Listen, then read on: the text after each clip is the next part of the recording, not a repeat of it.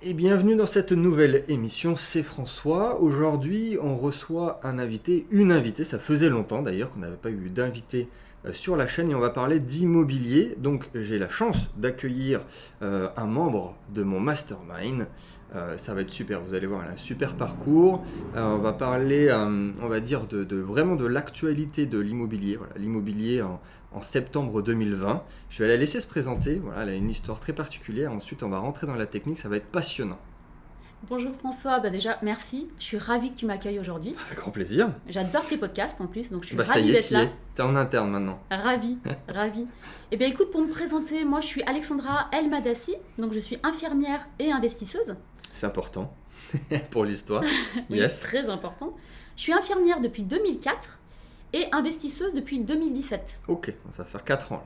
C'est ça. Alors ça fait à peu près 3 ans. Ce que j'ai construit. Le passage à l'action, ça fait 3 ans. Ok. C'est ça. 3 hmm. ans. Et euh, donc moi aujourd'hui, ce que je fais, bah, c'est que j'accompagne les personnes qui sont débutantes à créer des revenus et à sécuriser leur retraite avec l'immobilier. Et ça, je le fais eh bien, grâce à une méthode à suivre vraiment étape par étape, vraiment pas à pas, en partant de zéro jusqu'à l'encaissement du premier loyer. Et mon objectif, mon objectif précis en fait, eh bien, il est que les personnes, elles aient leur, euh, leur bien rentable en moins de six mois. D'accord, c'est intéressant. Alors, je rassure pour les, investisseurs un peu plus chevronnés en immobilier, ça va être intéressant aussi, hein, parce qu'on va parler de choses. Bien sûr. Bon, pour les novices, pour les intermédiaires et pour les profils un peu plus poussés. Alors, au programme, on va voir plein de choses. On va voir, on va parler du financement, c'est un sujet qui revient très souvent en ce moment, le financement après Covid. Euh, en 2020, ce qu'il faut faire, ce qu'il ne faut pas faire. On va parler stratégie pure et dure, hein, effectivement, de ce qui, vers où il faut aller, ce qui, ce qui a changé par rapport à il y a plusieurs mois, en 2019 et je vais lui poser quelques questions à Alexandra subsidiaire. avant de rentrer dans la technique, euh, est-ce que tu peux voilà, nous, faire part de, choses qui sont arrivées en immobilier pour planter le décor on va dire. Quelle, est ta, quelle a été ta plus grosse galère, ton plus gros problème euh, que tu peux nous partager évidemment avec nous aujourd'hui? Alors ma plus grosse galère, on sait tous en immobilier qu'il y, a beaucoup de galères, mais c'est pas grave parce qu'il y a toujours des solutions. C'est pour ça que c'est important de bien être accompagné. Alors ma plus grosse galère, c'était sur mon premier bien. C'est souvent comme ça. Hein. souvent comme ça. C'est bien que tu le dises. Ouais, oui, oui. Euh, alors, euh, c'était au niveau des travaux. Ouais. Au niveau des travaux, euh, je suis partie sur un. Alors j'étais assez audacieuse hein, pour mon premier investissement. Je suis partie sur une rénovation totale, complète. C'est bien, c'est bien. Et j'y connaissais rien. C'est bien. mais j'y connaissais vraiment rien. Moi aussi, à hein, commencer par les travaux, quand je me suis lancé, j'y connaissais rien. C'était le point qui m'inquiétait le plus quand j'ai commencé à faire de l'immobilier. Mm. Et, euh, et, des fois, il n'y a pas à se dire, ok, je vais commencer petit, je vais, pas, je vais commencer par un studio. On peut commencer gros euh, du moment où on a une certaine connaissance et qu'on sait rebondir surtout. Je te laisse euh, la parole là-dessus. Ouais, c'est bien, c'est vrai, c'est bien d'être audacieux, mais c'est vrai que c'est bien aussi de sécuriser et de paramétrer son chantier. À l'époque, je savais pas le faire, et euh, eh bien j'ai eu euh, plein de problèmes. J'ai fait refaire, refait faire une toiture complète, et en fait, pour la petite anecdote, la toiture a été montée à l'envers. À l'envers. À l'envers. À l'envers, à l'envers ou... À l'envers, à l'envers. Ah. Alors, ça se voyait pas d'un œil non expert, voilà, les, tuiles étaient posées, ça faisait joli. Euh, euh, pour le coup, j'avais quelqu'un qui s'occupait du chantier, parce que j'avais quand même cette notion de sécurité. L'infirmière, je paramétrais quand même assez bien les choses. J'avais pris quelqu'un pour s'occuper. Moi, je te connais, mais effectivement, euh, oui. J'avais pris, voilà, je me suis pas lancée à l'aveugle en disant oui, c'est pas grave. Non, non, les choses étaient bien faites mhm. et j'avais pris quelqu'un pour s'occuper du chantier. Ok. Donc une personne qui était payée pour s'occuper du chantier plus euh, l'artisan, donc euh, le maçon. Le mec est bon. Voilà. Donc il y a deux personnes qui ont fauté gravement. Donc une première euh, qui a monté le toit à l'envers. D'accord. Ça fait beaucoup rire le quartier, hein, parce que à l'époque j'avais beaucoup d'artisans en fait sur le chantier qui n'étaient pas montés sur le toit, et du coup c'était une histoire dans la rue qui était assez drôle. Et moi je rigolais moins. Oui, oui pour une première c'est pas mal. Eh oui. Ouais. Et euh, le, fameux artisan, eh bien, quand on a découvert qu'il avait monté la toiture à l'envers, eh bien, il a fait faillite. Il hmm. était introuvable. Et euh, la personne eh bien, qui s'occupait du chantier, en fait, pour le coup, n'avait pas le bon numéro SIRET. Donc, c'était pas un vrai maître d'œuvre. c'était très compliqué. J'ai déjà entendu ce genre d'histoire. J'ai j'ai une autre personne que j'avais accompagnée et qui, effectivement, au premier bien, euh, fait faillite dans le mois. Très compliqué. Alors, comment, comment tu t'en es sorti alors, que- Quelle était la situation, on va dire, à l'époque là Alors à l'époque là, financière, si tu, veux, si Oui. tu veux aller sur le sujet. Ah bah alors oui, c'est- alors ça c'est une très bonne question, puisque à cette époque-là, moi je me suis lancée donc après, aujourd'hui j'ai 38 ans, donc je me suis lancée tard dans l'investissement immobilier, puisque j'ai investi la première fois à 30, euh, j'avais plus de 35 ans, c'est c'est jamais trop tard. hein. J'ai jamais trop- Je pense que si on fait les stats, euh, à mon avis, c'est. T'es au-delà, oh, avant la moyenne, je pense. Là. Oui. Euh, Sur que les gens ils se disent j'ai investi en immobilier quand j'ai de l'argent à partir de la quarantaine, à mon avis, c'est là que les gens commencent à C'est investir vrai. en immobilier. C'est vrai, puis là j'accompagne, j'ai accompagné dernièrement une personne de 59 ans sans problème, mais c'est vrai que euh, dans les réseaux d'investisseurs, euh, c'est tellement euh, bien d'investir à partir de le plus tôt possible. Ah bah oui, t'as investi à 20 ans et à 40 ans, t'as déjà fini le crédit. Mais, euh, et après, avec Internet, c'est de plus en plus précoce, il y a des personnes de plus en plus jeunes. Après, c'est sûr, mais on reste dans un microcosme où quand on va à un séminaire immobilier ou autre, on a l'impression que c'est le monde réel et pas du tout. donc attention. Euh, ok, oui, donc t'avais à l'époque 35 ans. Voilà, Ça. alors je sortais d'une situation financière un peu délicate, Ouais. puisque je venais de vendre à perte ma résidence principale suite à une, une séparation. Ok, Donc je partais de trésorerie zéro. T'enchaînes, Ah, ok. voilà, zéro. Et puis ça m'a pas dégoûté de l'immobilier. Euh, je me suis dit, bon, euh, j'ai envie quand même de sécuriser les choses. Justement, j'avais envie de tout remettre à plat. Et, euh, et j'ai commencé à me former, voilà. Et j'ai fait cet investissement-là. Alors j'avais un, un petit matelas de sécurité tout, tout rikiki. Ouais, c'était une couverture, c'est plus qu'un matelas. C'est ça. Donc voilà, j'avais quasiment pas de trésorerie. D'accord. Il m'arrive ça. Donc rien pour rebondir. Une épée de Damoclès au-dessus de la tête à 23 000 euros, je m'en souviens Mhm. très bien. Et là, eh bien, c'est là où ça, c'est une bonne nouvelle finalement, parce que j'ai pas très bien dormi pendant plusieurs mois, mais eh ben, je me suis bougée pour trouver des solutions. Donc on était en litige, euh, j'ai fait appel à un avocat et j'ai fait une rencontre très importante. J'ai rencontré un expert avec qui je travaille aujourd'hui. On a monté des dossiers et on a réussi à s'en sortir. Et euh, je suis retombée sur mes pattes. Euh, L'investissement était une très très bonne affaire. Ok. Donc, Bon. euh, très ça bon devait se passer investissement. comme ça. C'est ça, exactement. Ok, euh, très bien. Donc là, c'était, je remets le contact en 2017. Bon, c'est une, belle histoire pour commencer. Bon, après, j'espère que ça a été mieux pour les, Oui. les projets d'après. Là, on est en Ok. 2018, tous- tous les projets d'après sont très bien passés parce que je suis toujours entourée de mon équipe d'experts aujourd'hui. Même pour les visites quand il y a des travaux. Sou- Souvent, c'est comme ça que ça. Bon, ok, on apprend à la dure. Vaut mieux se former quand même, hein, ou se faire accompagner. Mhm. Mais, mais après, à titre personnel, plus tu avances, plus tu as un réseau aussi. Bien plus sûr. tu- ça te rassure, même psychologiquement, même sans parler de, de pur terrain.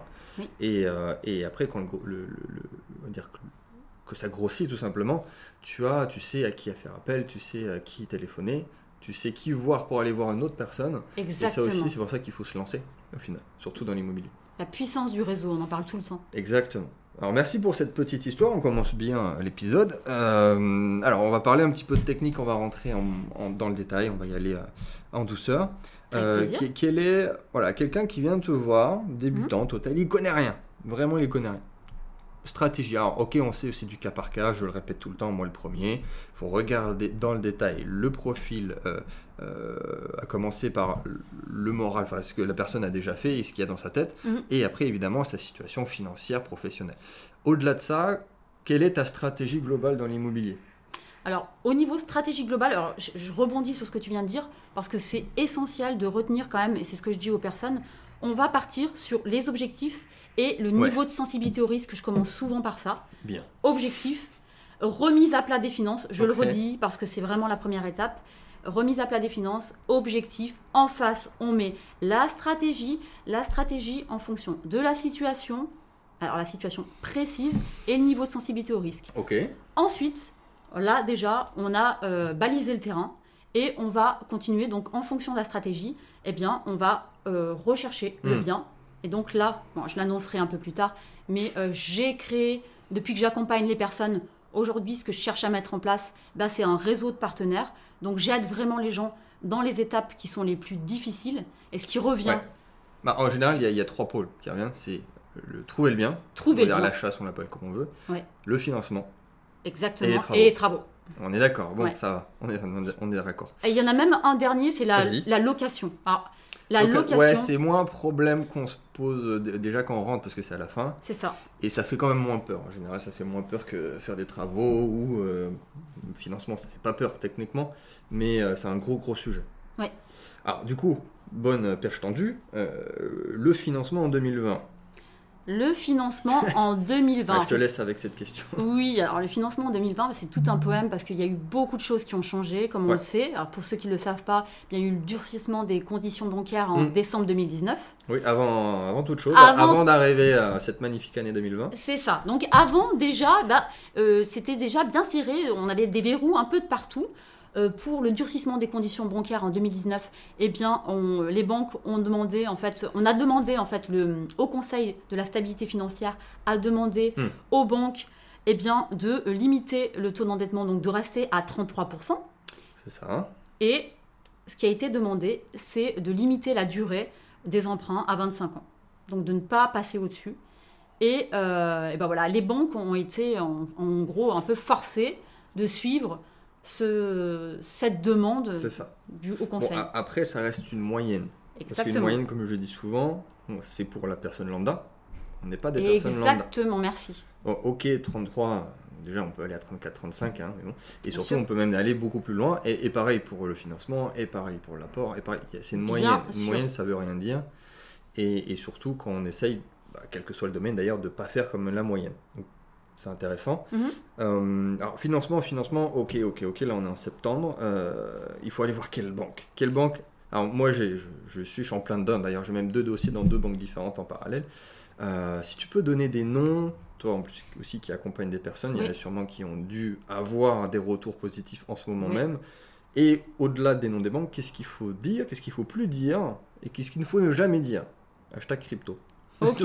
Alors, ça fait beaucoup de questions. Alors, la première, euh, ce que je dis déjà aux personnes que j'accompagne, c'est de commencer à. Alors, ça va dépendre de leur situation, hein, toujours. Mais euh, Oui, défendre oui. son dossier en direct, c'est une bonne idée. Puisqu'aujourd'hui, alors j'ai des partenaires courtiers et c'est très bien aussi, ça va dépendre de la difficulté Mhm. du dossier. Mais aujourd'hui, si tu défends ton dossier en direct, eh bien déjà, je dis aux gens, allez voir des banques régionales. Ouais. Déjà, ça c'est la première chose, parce que c'est des banques qui ont des délégations. Très bon tips. Voilà. Alors, voilà, j'en vois venir dans les commentaires. Si- C'est quoi une banque régionale? Est-ce que tu peux nous donner des noms, sûr. Alexandra? Bien sûr. Alors oui, c'est sûr. Alors en gros, déjà éviter tout ce qui est euh, BNP. Ok. Voilà, là on est sur du national. En fait, c'est des banques qui, ont- qui, ont- qui, qui vont être centralisées, donc ça va être plus compliqué. Éviter euh, Société Générale. Commencer, alors par des banques régionales, c'est des banques qui vont avoir des délégations au niveau de votre région. Et la Hmm. banque, puisqu'il faut en citer, euh, là j'ai eu Top 3. allez. mes courtiers au téléphone, les- mes partenaires. alors, je- pour le coup, le podcast tombe bien parce que je les ai eus au téléphone là, euh, la semaine dernière, j'en ai eu plusieurs.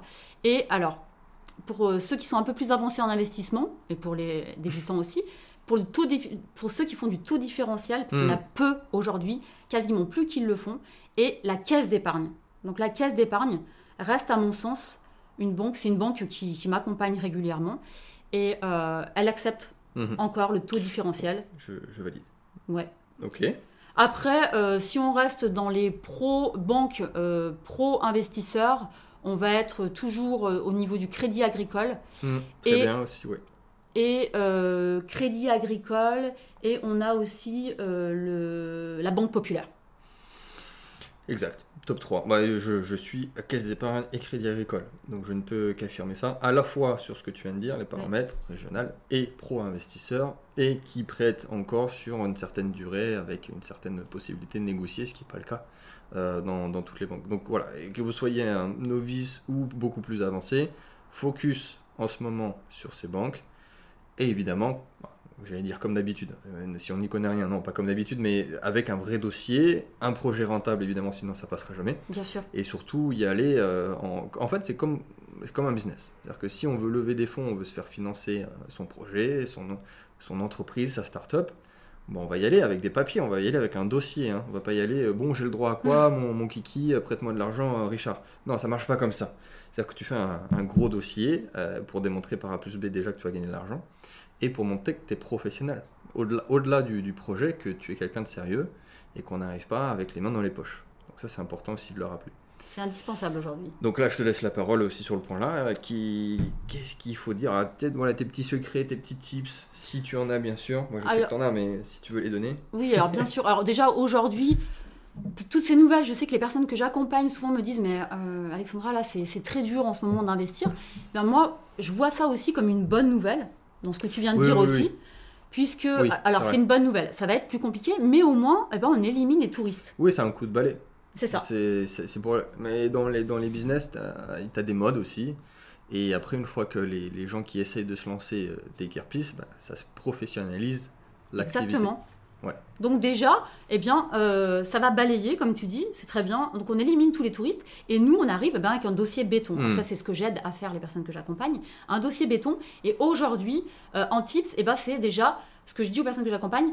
Tu vas, ton objectif, parce que notre objectif, c'est le hmm. résultat. Donc on veut obtenir un oui de la banque. Oui. Et ce qui était possible il y a quelques mois, eh bien, est moins. Il faut bien l'avoir en tête. Donc ça aussi, je recadre beaucoup les personnes.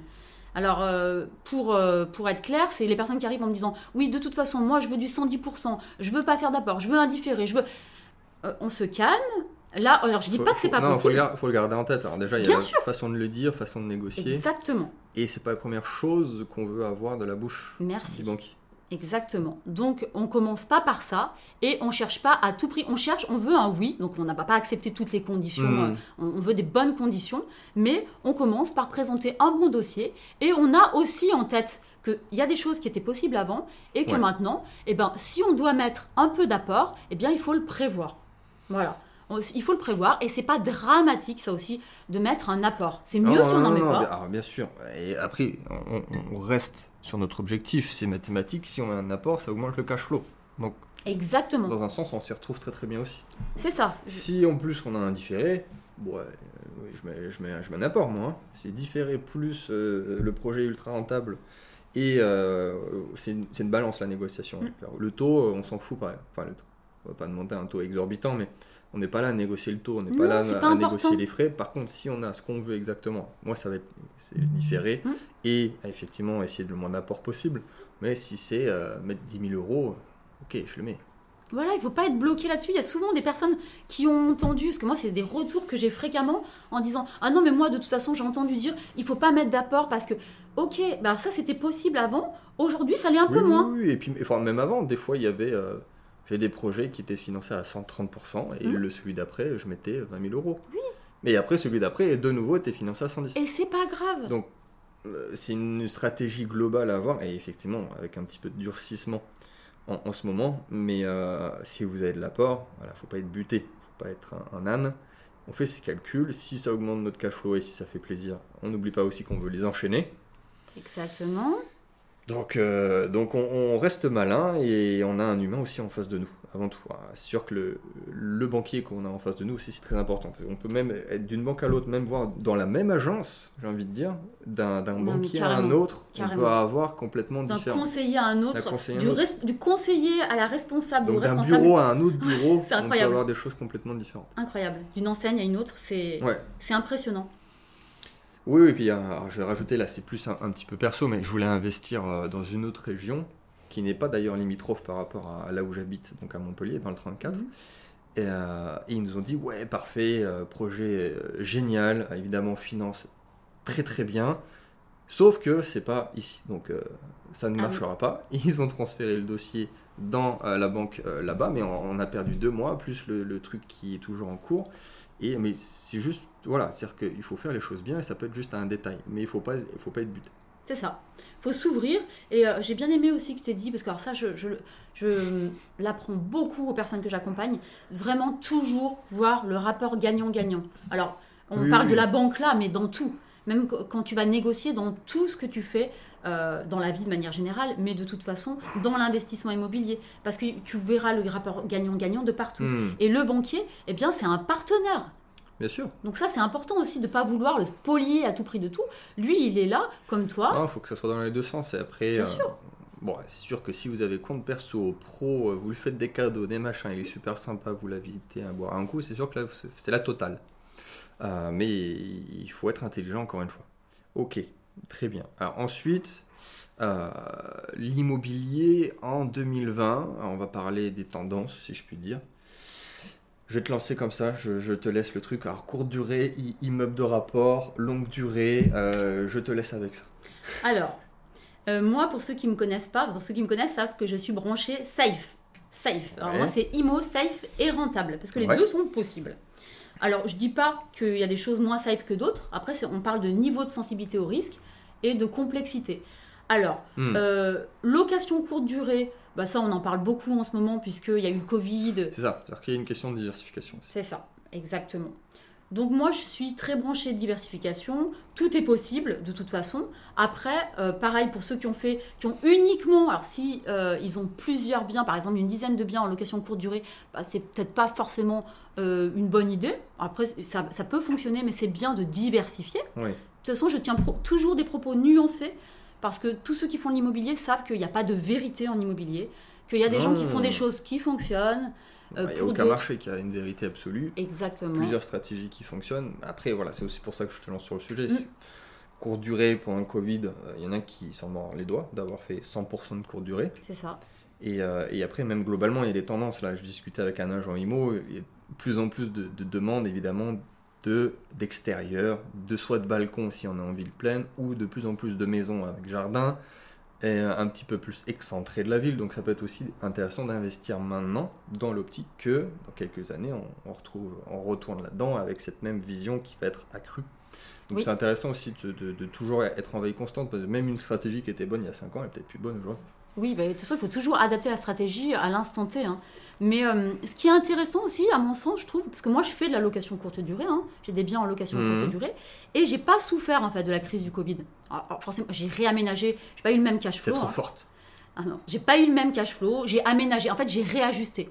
Euh, oui, oui, oui. Donc ça c'est euh, ça c'est important de le dire, j'ai réajusté des choses. Mais euh, ce que je veux dire et qui peut être intéressant pour les gens, c'est qu'il y a une stratégie qui est intéressante quand on veut rester dans le safe et dans quelque chose de assez facile et pas, trop, pas très chronophage, bah, c'est la moyenne durée. Et allier hmm. moyenne durée et courte durée. Alors je pense notamment à la stratégie location étudiante sur 9 mois, par exemple, et location courte durée l'été. Ça, c'est quelque chose qui peut aller à tout le monde, même quelqu'un qui a un niveau de sensibilité au risque, voilà, qui se dit, ah non, moi, je veux pas faire euh, des choses trop compliquées. Ça reste simple, hmm. c'est rentable, c'est vraiment très rentable. Et, euh, et la moyenne durée, même si on parle pas, parce qu'on pense souvent aux étudiants, moi je fais de la moyenne durée pour les jeunes actifs. c'est pas euh, forcément les étudiants euh, d'ailleurs. Bah, après ça dépend de la situation. Là pour le coup c'est vraiment emplacement, emplacement. Si on n'est pas loin de l'université, forcément ça va être des, étudiants systématiquement. Mais là j'ai une, colocation qui est un peu excentrée justement des, des pôles étudiants et qui est plus proche de l'autoroute. Et là c'est des, euh, des jeunes actifs parce qu'ils ils sont en coloc, ils cherchent, ils ne connaissent pas la ville et ils veulent être proches des grands axes routiers et en étant pas trop loin du centre-ville. Donc, et j'ai que des jeunes actifs dans celle-là depuis toujours. C'est parfait. C'est, euh, on dire, économiquement parlant, c'est intéressant aussi d'avoir des, des quartiers différents dans la même ville ou euh, de, vraiment avoir cette vision, même au sein même d'une même stratégie, s'il y a mm. des colocations, de voir ça. Mm. Alors, quelle est, euh, on va dire, la chose que tu pourrais conseiller, dire ton conseil numéro 1 aujourd'hui, si je peux dire, à quelqu'un qui, qui débute, pas forcément d'ailleurs. C'est sûr que toi, tu vas viser plus des personnes qui vont être débutantes, mais mmh. euh, la chose absolument qu'on doit savoir en immobilier. Alors, la règle d'or. J'ai plein de règles d'or en immobilier. la règle, d'or, règle d'argent, ah, règle d'or. On va dire bah, la, règle d'or. La règle d'or, celle qu'il faut vraiment retenir, c'est acheter en dessous du prix du marché. Mmh, j'aime bien celle-là. C'est euh, vraiment si on doit retenir. Mais tu sais que c'est impressionnant parce que ça, ça paraît vraiment. Euh, non, non, non, je vois ce que tu veux dire. Ça, ça, paraît bête de dire ça, mais si tu interroges des gens qui n'ont jamais investi, eh ben, ils vont acheter un bien en se disant euh, Bon, ben voilà, je vais investir, ça me paraît bien, ça va rapporter tant. Mais est-ce que tu achètes en dessous du prix du marché? Alors, ce que je dis en général, c'est marrant, c'est tout simple, mais c'est tout bête. C'est bah, le prix qui est affiché sur le bon, le bon coin, c'est pas le bon prix en fait. les gens, Je dis tout le temps ça. Attends, ah ouais, attends, mais non, t'as raison en fait. Mais oui, tu négocies comme tu négocierais n'importe quoi. Mais et surtout que euh, ce qui est affiché, c'est pas ça. C'est pas ça. Très, enfin, je crois que j'ai jamais acheté un bien euh, avec le prix qui était affiché. bien sûr. Littéralement. Bien sûr. Donc oui, la négo, pour plusieurs raisons, parce que déjà, évidemment, le cash flow va être d'autant plus euh, gros, forcément. Et en plus, même en, en- en parlant de, de macro-économie, le jour où, et admettons, le marché de l'immobilier s'effondre, si on l'a acheté à moins 30%, bah, on, on peut avoir le truc, enfin le, le marché IMO qui s'effondre à moins 20, toi, tu es toujours au-dessus, toujours à plus 10. Donc même en, en termes de plus-value, on se pose même plus la question en fait. C'est ça. Mais très très bonne règle d'or. Ok, est-ce que tu as des, des, des tips pour euh, justement négocier, euh, pour rechercher, pour aller voir le bon bien Alors, euh, j'ai, euh, je fais appel. Alors ça, ça viendra aussi dans... Justement, je parle de mes Oui, partenaires. on, a, on a tous un réseau, ça c'est sûr. Voilà. Donc euh, ça aussi, je, je me fais aider pour justement trouver des biens qui sont rentables. Et après, eh bien, ce que je fais, j'ai une routine. J'ai une routine. Et ce que je dis aux gens, Ouais, bah, c'est bien. c'est- de toute façon, c'est indispensable Mm. d'avoir une routine ou de déléguer cette routine euh, à un chasseur, à quelqu'un Mm. bien euh, qui va s'occuper de ça pour nous. Et euh, ce qui va être important, mais ce que je dis tout le temps, c'est rentrer dans l'immersion. Si tu veux pas déléguer, déléguer cette partie-là, bah, c'est rentrer dans l'immersion de ton secteur. Ouais. Donc tu fais une immersion de ton secteur. Et quand je dis immersion, bah, c'est pas attention, ça fait peur aux gens. Ça aussi l'étude de marché, ça fait très peur aux gens. Oui, oui, oui, ça peut être. Ouais, au début, ouais, je me posais ce genre de questions, mais certaines personnes, oui, ça peut les effrayer, c'est vrai. Elles savent pas comment faire en fait, comment partir, qu'est-ce que je regarde, qu'est-ce que je fais. Tu pars en immersion, après il y a des outils hein, qui nous Mhm. aident, je les partage quand j'accompagne les gens, voilà, je leur partage tous les outils que j'utilise au quotidien.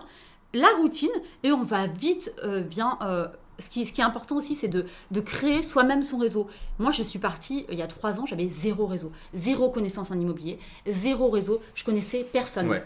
Mais Bah, tu te fais ton réseau. J'adore euh, accentuer sur le point là parce que euh, enfin, là c'est plus de, de- de mon histoire parce que de base je suis Mhm. quand même ultra réservé et timide il y a très longtemps hein, quand j'étais ado et, euh, et aujourd'hui j'ai vraiment un réseau de, de, donc et ça fait toute la différence quel que soit le marché. Là même au-delà de l'immobilier mais euh, enfin j'ai des partenaires aujourd'hui enfin je sais qu'ils me réservent certains biens qui n'iront jamais sur le marché en, par exemple, en fin de défiscalisation, sur des copros ultra, enfin, des trucs introuvables en temps normal. Et, et- et ça, je forcément, tu l'as pas quand tu te lances, mais ça au fur et à mesure. Donc oui, faut, ça reste de l'humain, l'immobilier, même si c'est de la pierre, Bien sûr, la puissance du réseau et aussi bien sûr pour les gens qui débutent souvent de pas forcément alors ça c'est un calcul c'est un, un conseil de base mais pas aller faire vers ce qui est sexy. Parce que ce qui forcément ce qui est sexy eh bien Mmh, euh, oui, oui, n'est oui, pas une bonne c'est des détails de base bien mais sûr.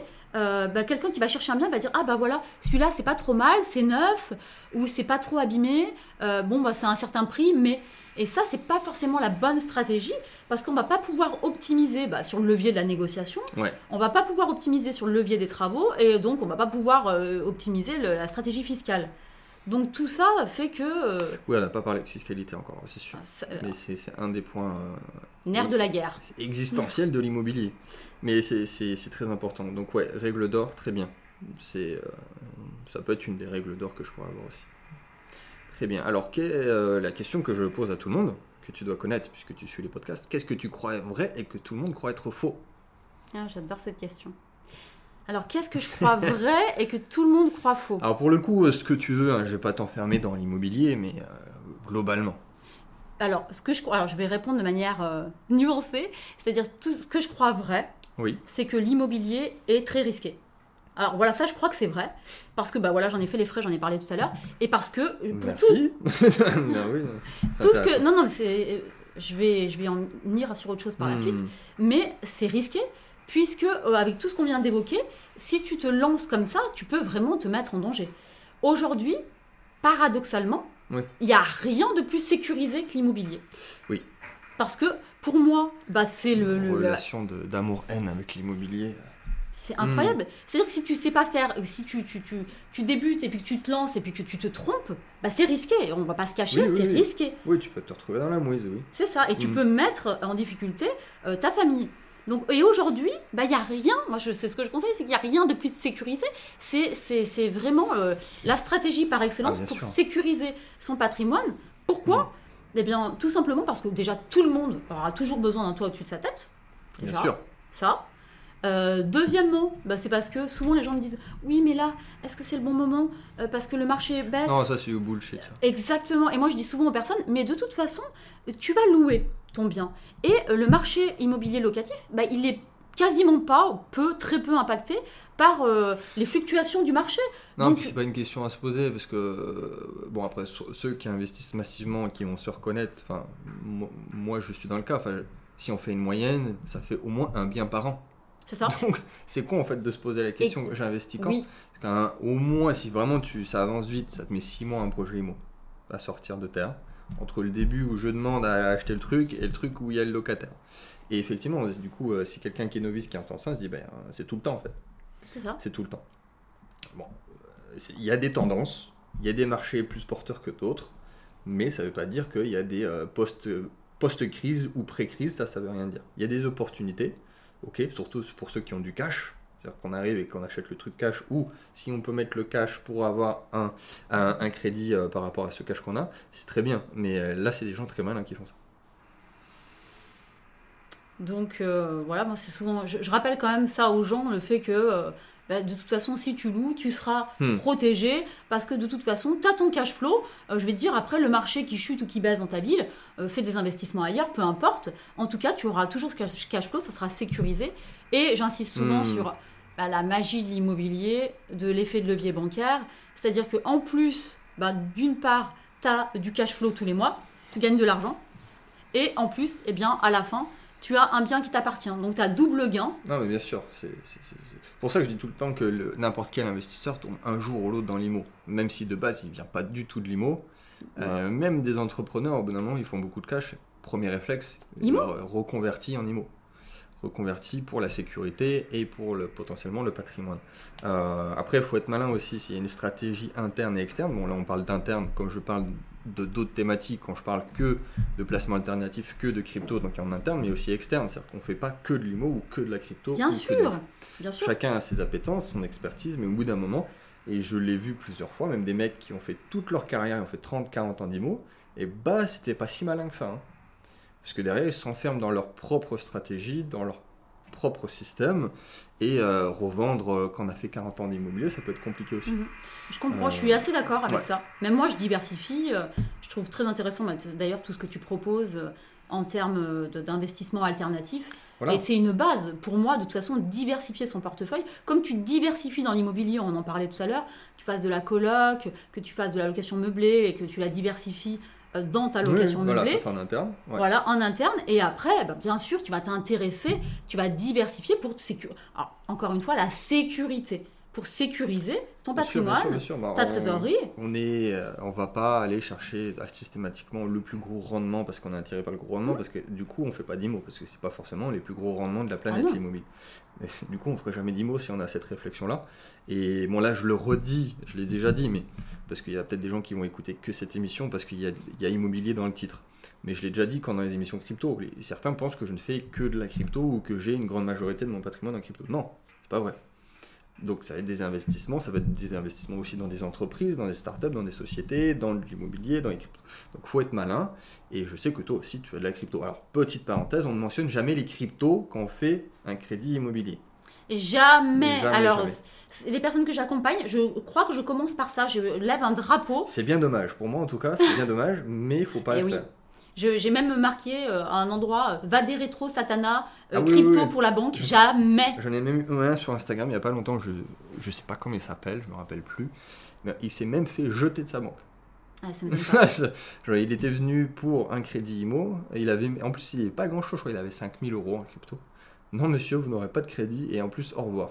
Ah, ça, ça fait plaisir. Bon, il n'avait pas de relation très très proche avec son banquier, mais euh, non, faut pas mentionner. On peut mentionner, je pense, tout, mais pas les cryptos.